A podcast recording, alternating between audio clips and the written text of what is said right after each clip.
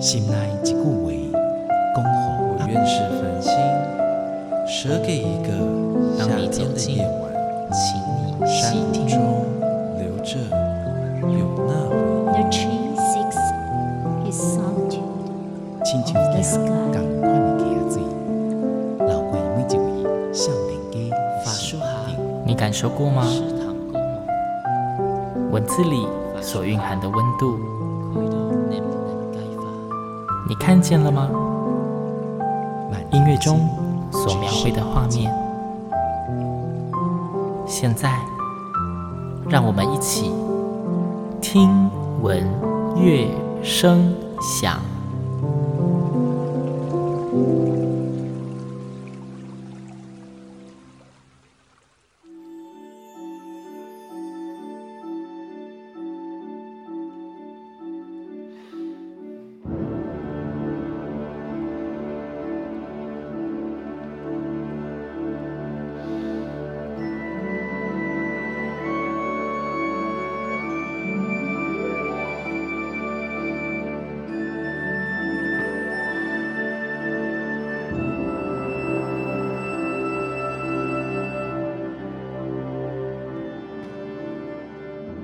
各位听众朋友们，大家好，我是主持人新阳，欢迎再次跟我一起听闻乐声响。今天听闻乐声响一开头就是一个非常非常美丽，还带一点梦幻感的音乐，相信各位听众应该跟新阳一样，听到就觉得非常非常的喜欢。那这一段音乐到底来自哪里呢？今天在节目中，新娘要跟大家介绍一个新娘自己觉得算是蛮新颖，而且蛮庞大的一个制作，很棒的一个艺文展演，要推荐给各位听众哦。呃，展演的名称叫做《魔幻时空大道城》。如果各位听众有在关注听闻乐声响的一些分享的讯息的话，应该有看过它。它是来自台湾国乐团的最新的一个制作啦。那今天节目中呢，新阳邀请到专业的来宾，他是台湾国乐团推广研究科的科长傅俊副科长。科长你好。你好，各位听众朋友，大家好。一开始呢，我们就用一个超级美的音乐做开场。那这一段音乐好像就是来自《魔幻时空大道城》哦。因为近年其实，在译文界啦，我觉得说台湾的观众们都还算蛮幸福，但是也因此就觉得大家好像口味越吃越重，那种传统的单纯的音乐演出什么的，好像已经很难满足大家了。是的，所以创意就非常非常的重要。所以在这次的制作里面，其实我们非常强调就是创意。对，因为现在就是动不动就你会发现很多都是要跨界啊、跨领域啊、东跨西呀、啊、上跨下啊、以前的跨现在啊。这一次的魔幻时空大道城跨的也很厉害，我估计大部分的民众应该很难想象，我们印象中传统的这种国乐，竟然有办法跟马戏做结合，这到底是怎么一回事？为什么会有这种这么有创意的构想呢？是，他真的是很有创意。就是说，在整个节目规划的思考上面，我先讲音乐剧场好了。嗯、就是说，大家做过什么？那我就一直思考说，哎，我们做过什么？别人做过什么？一路想想过来，东想西想，然后再把我自己过去的经验拿出来。嗯。就想说，哎，我过去看过什么？然后这几年台湾在表演艺术的市场上面有什么样类型的演出？嗯，我就从这里面一个非常非常大的棋盘里面去抓抓抓，看看看，哎，就看到想说国乐。没有跟马戏合作过，所以我们来做一个首创的演出吧。这个绝对是非常特别的一个挑战。原因是我相信大家如果真的讲说有一个演出要跟马戏，或是我们现在所谓的新马戏结合在一起，大家第一个应该会想到的会是西方音乐，是，是不会是国乐，是是。对，所以这个挑战，我觉得要让它能够达成，应该也很不容易。尤其是这一次的主题的选择还这么的。有台湾味，其实这一切我必须讲，这一切都是嗯，现在很流行，我都是有所本的，有所本是是都有所本。从何来？本从何来呢？呃，我个人还蛮喜欢在 YouTube 上面做功课。我所谓做功课，就是说作为一个表演艺术的从业人员，嗯我觉得我要每天吸收新知。嗯，我真的不能拿那个二三十年来的那些旧的东西，然后每天翻给观众看。我一定要去找一些新的东西。对，那这些新的东西，就从我的这些做功课的过程当中，我就看到说，哎，有一些影片是一九三零年代。大道城的影片，那这影片里面呢，讲是当时大道城的市集，那这市集里面有叫卖，然后其实其实那个叫卖歌到跟现在的夜市是完全无二致，就是有一个人站在台上，然后开始拿着东西，然后开始跟你喊。喊那个价钱，然后旁边就会跟着买这样子。对，然后或者是说有些像江湖艺人一样，他就拉个一个胡琴叫做大广弦，他拉那个胡琴边拉边唱，然后就开始卖着他的那个。呃，杂货就像你在一些百货店里，杂货百货店里面看的卖的东西，他说哇，好精彩哦！生活用品你想得到都有。是，是，然后接下来呢，这影片里面还有另外一段，呃，是大道城的城隍庙压仙红的整个过程。嗯、那个时候，然后你就非常完整的看到那个时候整个压仙红的过程，它里面有义阵。好，然后有北管音乐，非常，然后有舞龙舞狮，然后有那些你所有在江湖你看得到的这些杂技都在里面发生。嗯嗯。所以其实，然后这里面不管是音乐也好，或者是这些整个牙仙红过程这些的表演，其实它跟我们现在所碰到的东西是完完全全。都还是一样的，等于说百年前就是这样的一个状况，所以我就想说，哎，这个其实很多住在市区的观众大概很少看到这些东西了，对，对有点。我现在都已经把它称之为文化资产，对对，但是它真的，我觉得叫文化资产，真的是它是很重要的文化资产，但是说真的，它到现在都还是我们生活的一部分，所以我就想说，哎，我们来跟所有的听众做这样的分享吧。嗯，因为其实新阳也相信，绝大部分的听众们，大家听到大道城这三个字，应该还是会浮现出很多的画面，因为以大道城这样的主题，想当年它的风华年代哦，到现在还是有非常多的，不管是呃电视剧或是电影，都会以这个当做蓝本，然后开始做发展的故事。因为那个时候的繁华，真的有太多太多值得回味的画面在里面，也因此，即便说你可能会觉得大稻城那个时候风华年代可能离我们好像有一点距离，但是实际上让你看到里面的故事，你还是会觉得有一种亲切感。是的，除了我刚讲那些影片之外呢，我还有另外一个画面，这个画面也是让我觉得非常喜爱的。它是一幅画，嗯，那作者叫做郭雪湖，嗯，在一九三零年的时候，他画了这幅胶彩画，名称叫做《南街英镇》。嗯，OK，南街呢就是今天的迪化街，英镇这两个字呢，讲的就是商业昌隆的意思。嗯哼，你从这幅画里面呢，其实你可以看到整个迪化街上面非常非常热闹的一个场面。它就是当时城隍庙大家在庆祝，然后呢，整个在街道上面有非常多来来往往的游客，然后还有表演的人，然后整个烟尘从城隍庙上面这样升腾起来，非常非常精彩的一幅画。其实这幅画你要看到并不难。对。这是一个名画了吧？对，然后它也应用在我们的某间也是从大道城发迹的一间 饼干厂商里面，它的那个蓝枣核桃糕的铁盒上面有。哇，是这种，就是虽然不能夜配，这讲讲就会让人很好奇到底是什么店。不过刚刚副科长讲到这个南街英正的这一幅图画呢，哎，各位听众，你现在其实可以拿起手机，你就输入南街英正，即便你英正两个字打错都没有关系，相信你就会跳出那一幅画，而且你会发现。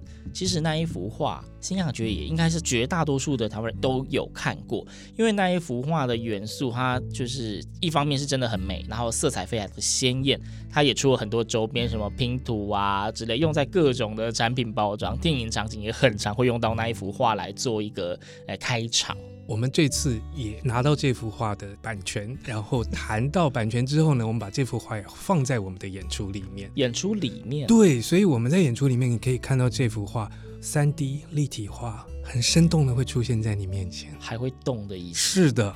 哇，绝对不可以错过这一次的这个表演，除了是跨领域之外，它真的是一个新艺术的展现。对，不过因为你知道，刚刚我们开头说不让大家听的那个很梦幻、很奇幻感的音乐嘛，然后因为我们也说这是这一次表演里面的其中一个乐段，而且星洋自己觉得它算是一个蛮有分量、十分重要位置的一段。音乐，它到底出现在哪里？不知道科长是不是可以给我们说明一下这一段音乐啊？OK，好，我我先讲一下，在台北呢的第一个火车站，不是我们现在看到这个火车站，其实第一个火车站呢，它就在大稻埕。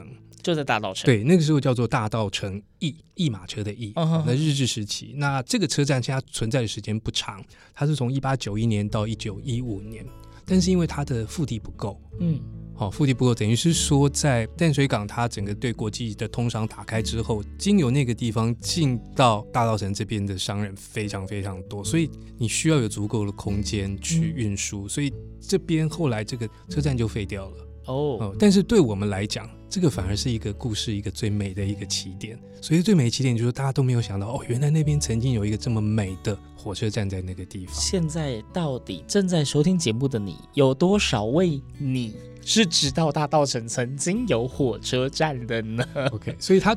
除了港口之外，它还曾经是火车站，所以我们的故事就从火车站开始。嗯，我们这出戏的编导是剧场非常有名的一位导演，叫李焕雄。嗯，如果大家知道他的话，你看过一些《向左走，向右走》的音乐剧啊，这些都是他的作品。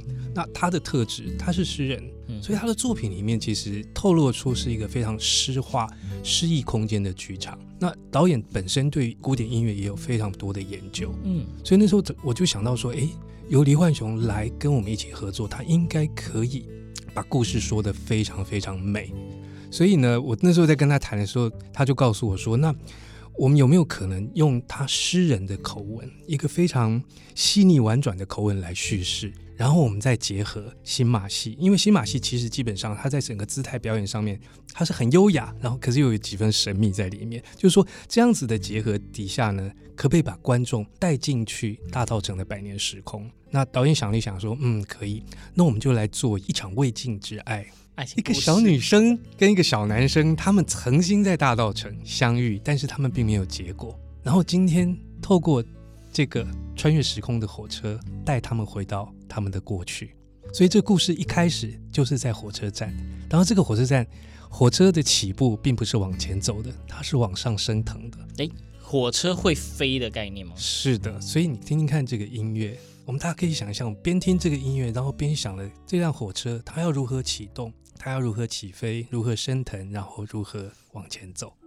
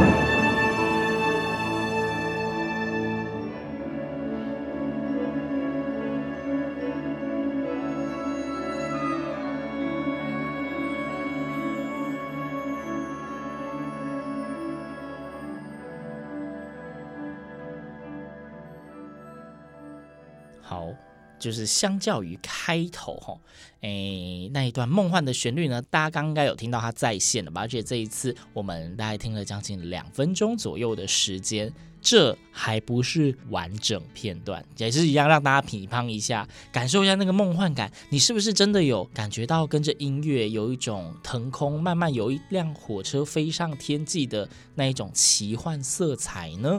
那我们就要继续来讲讲这一部难得的制作《魔幻时空大道城》了。刚刚科长您讲到说，哎，什么少男少女？然后又是这种奇幻元素的，那这奇幻元素的运用，在这一次的制作里面，介绍一些精彩的画面或是很重要的片段，让听众们知道一下。OK，好的。这次除了我们刚刚讲到那个可以三 D 再现的南捷英镇之外呢，我们其实也再现了很多当时的，比如说是港口的画面，这样子，我们都是让它整个立体化，然后跟表演结合在一起。那表演这个部分就是新马戏了。新马戏，诶，在这个部分呢，可能要请科长跟我们简介一下，到底这个新马戏跟我们传统知道的马戏差别在哪里？为什么要多一个字？好，在传统的马戏里面，我相信大家的印象应该都是有很厉害的大象，有很厉害的动物们，动物们在表演。但是说真的，这些动物们都。很辛苦，对，也都很可怜。而且当他们没有办法在舞台上面的时候，他们更可怜。嗯，所以其实，在欧洲对于这件事情是有认知的。那传统的马戏会有很多的动物的表演，嗯，但新马戏是以人为主，是以人为本。嗯嗯，所以表演者在表演的过程当中，他用他自己身体。来展现技巧，或者是物件来展现技巧。嗯嗯，比如说在我们这次的演出里面，观众就会看到，哎，这些表演者他如何运用这些物件，然后跟我们的演出去做一个结合。OK，重点来了，大家如果之后你去看一些译文展演，他如果写到新马戏，请不要进到剧场，然后在那里问说为什么没有动物，因为就是新马戏。OK，是的，是的，是的，好。好那这次新马戏，我们邀请到的是陈星河。那他曾经参与过太阳马戏团的演出。那后来他回到台湾。那回到台湾之后呢，他其实这几年非常努力的在做新马戏的推广。嗯，做非常非常基层。我们讲基层了，就是说他在跟台湾整个社会推行推动新马戏嗯的演出。嗯、那这次呢，他帮我们找到非常多厉害的新马戏的表演者。厉害的新马戏表演者，所以大家在这次演出可以看到非常多元的新马戏的展现。是的，比如说一开始的话，我们刚刚讲到那个未尽之爱，对，那这未尽之爱里面当然就会有一个少男，有一个少女，嗯哼，所以这少男跟少女呢，就是我们新马戏的表演者，他们在舞台上会展现非常非常优美的双人叠罗汉，双人叠罗汉。对，这个这个我们平常在 Google 上面，我们如果在电视上面，比如说像电视的一些比赛节目，像那个什么英国达人秀那些，我们其实都经常可以看到这些演出。那这一次你在我们的音乐剧剧场里面，你也可以看到类似这样子的演出，而且它是跟爱情结合在一起的。亲临现场，还赋予它一个故事，会让观众们看起来加听起来会更有剧情张力。是，而且我们也针对他们的爱情，在整个音乐设计上面也写了一段。专属他们的爱情主题，对，然后这音乐听起来是有一点点青涩，青涩，而且又有一点点矜持，你就知道他们为什么是未尽之爱了。OK，所以除了这这样子的表演之外呢，在整个这次演出里面，其实我们都知道大稻城它除了有很棒的茶，它有很丰富的大家很知道的南北货之外呢，对，其实，在那个过去的发展里面，还有一些重要的发展，比如说酒家文化哦。OK，酒家文化在大稻城最有名的酒家就是江山楼。嗯，嘿，OK，但是那个时候的酒家跟我们概念里面的酒家是不一样的，他 真的不是去做不一样的事情。Sorry，Sorry，sorry, 好尴尬，越描越黑，好尴尬。对对，OK，所以其实那时候在酒家里面最重要的是女生叫做艺旦，艺旦真的不是随随便便你就可以去当艺旦的，有很多的专业，哦、有很多的专业，尤其是你要会唱南管，要会表演。所以这个才是重点，卖艺不卖身。是是是是，然后在那个过程当中呢，在江山楼还有发展出一个很重要的吃的文化，酒家菜。酒家菜是，其实这些都会在我们的演出里面被呈现。那其实观众可以想一下，那新马戏表演者要怎么去表演艺旦？对，呃，刚刚说就是男女主角，他们该不会也要演一旦吧？他们不会，我们还有其他的另外还有其他厉害的表演者，要设法诠释这样的是。我们找到一位非常非常厉害的绸吊的女生，嗯，哦，她从高空呢就会放那个绸布下来，她就拉着那个绸布在天空上面去演绎《江山楼》里面的表演者。想象就很美，就是有些人，你们可能在电视里面可以看到，有人就是用两三条绸缎，然后在天空那里滚来滚去、卷来卷去的那一种。是 是是是，OK。然后呢，除了这个之外，还有一位真的，我觉得我们这次可以邀请他，真的，他真的是超级厉害的一个大环的表演者。嗯，大环哦，对，这位大环的表演者呢，他曾经参加过亚洲达人秀，而且应该是进到前十吧。哦很厉害啊。对，他真的非常非常厉害，但是他这次在舞台上面表演，他作为一个时间的诠释者，他用大环来表演时间的推进、时间的转动，所以这个真的是，我觉得就是说，我们试着借用这些不一样的元素来跟观众说故事，说一个不一样的大稻城的故事。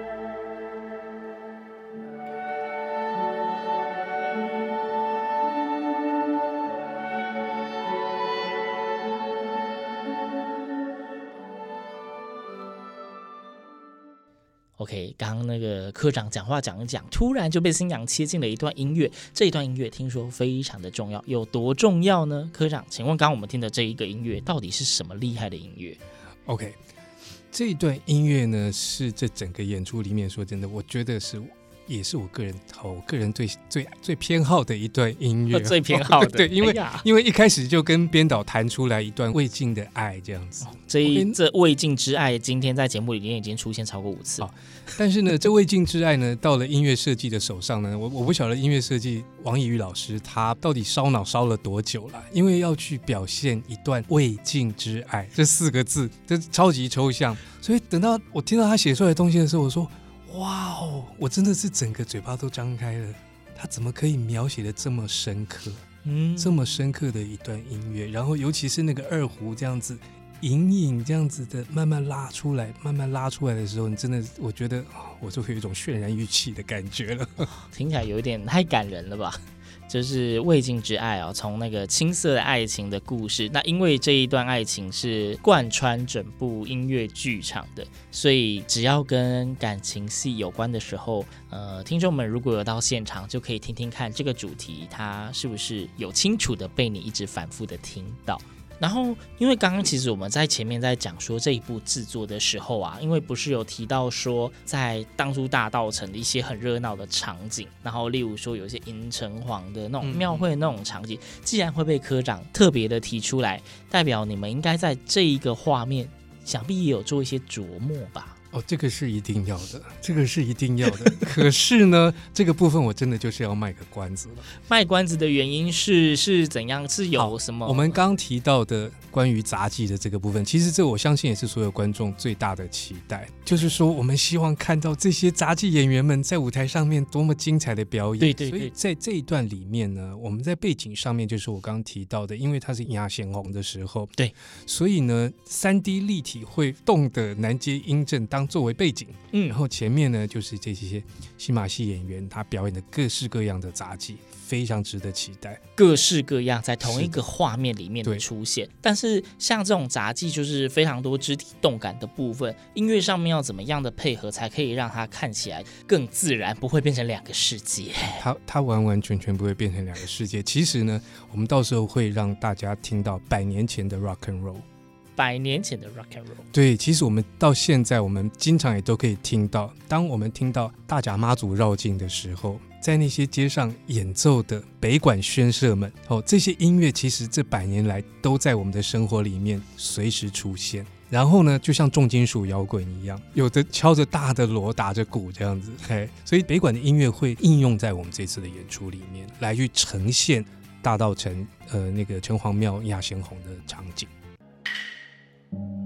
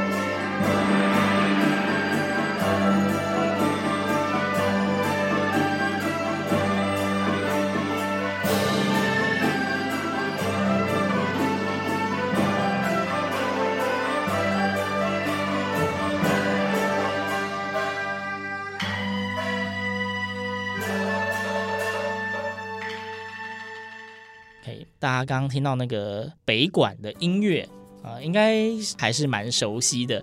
你可以想象那一种跟着音乐那种非常热闹的、喧闹的街头的场景，然后有非常多不管是短信刚刚什么在那里走，那个画面，听声音就有画面。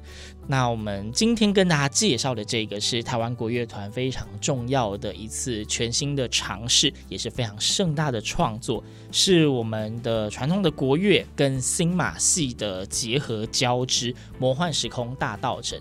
讲到国乐，我们一般都会直接先入为主，它基本上就是一个东方非常传统的音乐文化。而讲到新马戏，或者是我们现在说的很多新媒体艺术，其实我相信大家第一个会将它归类为是西方的色彩。也就是说，其实这一次的演出应该可以很明显的算是一种东方跟西方的文化交流，对不对？是的，是的。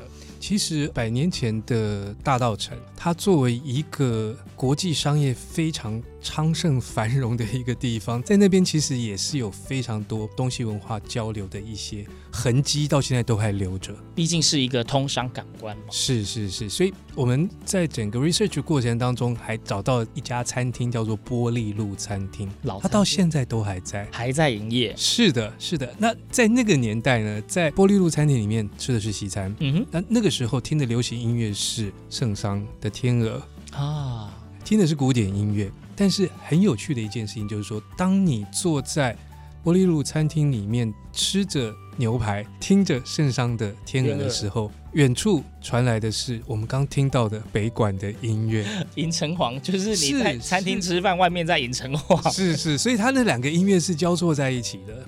好，这个时候我们又让我们的作曲家烧脑了。这个不是一件很容易的事情。是，我们要如何让北管音乐跟古典音乐去做一个交融，然后又可以同时呈现再现当时的场景。其实这个点很有趣，听众你就想象，你今天真的就是坐在一个西餐厅里面，里面就是放着西洋的音乐，然后你在吃着饭。那外面呢，它就真的是庙会有一堆的北管音乐。但是当你在现场的时候，你就会觉得说，哦，外面在办活动，所以你不会觉得说要特别去想象说它有多么的诡异或是矛盾。但是今天是在一个音乐剧场里面要呈现，它就是要以一首曲子的方式呈现。你又不是坐在西餐厅吃饭，要让你能够接受这个北管跟西洋音乐真的交杂在一起，估计你会觉得会一直皱眉头。他们到底要怎么办到这件事？其实，在整个呃音乐的呈现的设计上面呢，作曲家也非常有巧思。我们就有一组人拉到舞台以外去，呃，舞台上看不到的地方吗？是是是。所以这个小小的 team，他是演奏北管音乐。嗯，所以坐在观众席，你可以闭上眼睛，你可以想象，你就是坐在玻璃路餐厅里面，听着圣上的天鹅，然后在远处隐隐的不停的出现北管的音乐飘过。想象画面固然大家可以有一种感觉，但是最重要的，新娘每次都说，所有的艺文展演，你一定要进剧场现场身临其境。因为很多东西哦，你在家里什么家庭剧院那感觉绝对都不一样的。现场每个不同的场地空间残响，即便今天魔幻时空大道城，它就算在北中南都演都去听，你还是觉得每一场都不一样。是的，对。那所以很重要的来了啊，刚刚现场不小心说了，北中南都演。那这一次这么难得的制作。错过有可能你再也遇不到，那所以到底是什么时间点在哪里？大家要如何能够买到这一场表演的票去到现场呢？OK，好，那我们在台中，那我就先讲台中喽。好，哦，台中呢是三月的四号。五号的下午的两点半，两天都是下午两点半，都是两点半。对，那演出的地点呢是在台中国家歌剧院的中剧院。嗯，哦，这是我在所有的新剧场里面我最喜欢的一个场馆。最喜欢啊？对，因为我觉得中剧院是一个非常具有亲和力的一个场馆。你坐在观众席看着舞台上的演出，你可以感受到那种非常直接的表演者投射给你的能量啊，哦，很近啊。是是是是，好。那如果你觉得你想早点看到的话，你可以提前一个礼拜到高雄去。二二八连假哦。是，高雄是在二月二十五号、二十六号，一样是礼拜六、礼拜天，一样是下午两点半，在魏武营国家艺术文化中心的戏剧院。嗯，它也是一个非常棒的一个中剧场。我觉得我们挑这两个场地来演出大稻埕，真的是非常适切的场地，它不会太大。嗯不会太大，对，对，对，很舒服，然后大家会觉得距离很近，更容易有身临其境的感觉。是的，是的。好，如果你真的这两个礼拜都非常非常忙，哎，没关系，我们四月二十二号、四月二十三号在台北的。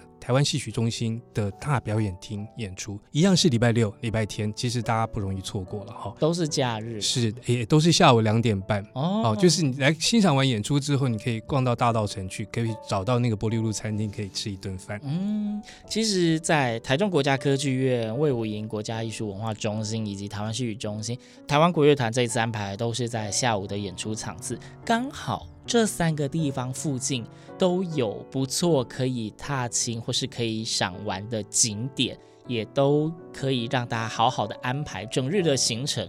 那可能早上就先到附近去走一走，那中午在附近找个好的餐厅吃个饭，下午去听个演出。听完演出之后呢，哎，看看美丽的夜空，然后就可以去享受浪漫的晚餐，是非常好的一个安排。然后刚刚科长很客气也说，如果你都没有时间，就再去哪一场。其实星洋想说的是。嗯、呃，如果时间都有，那这么难得的演出，你看了一场很喜欢，你就可以把第二场、第三场就接着看下去，就是二刷、三刷就对。对，因为真的是不同的演出场馆，你看同一场演出，你会有截然不同的感受。